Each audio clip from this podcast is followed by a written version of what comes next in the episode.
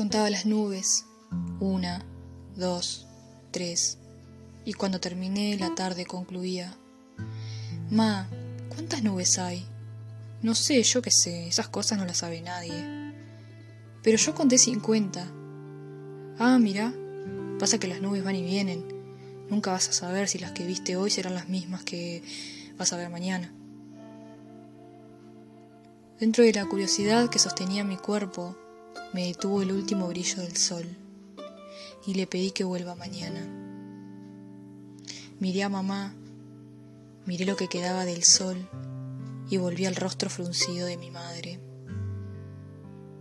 ¿Cuánto ruido habrá en el fondo de sus silencios?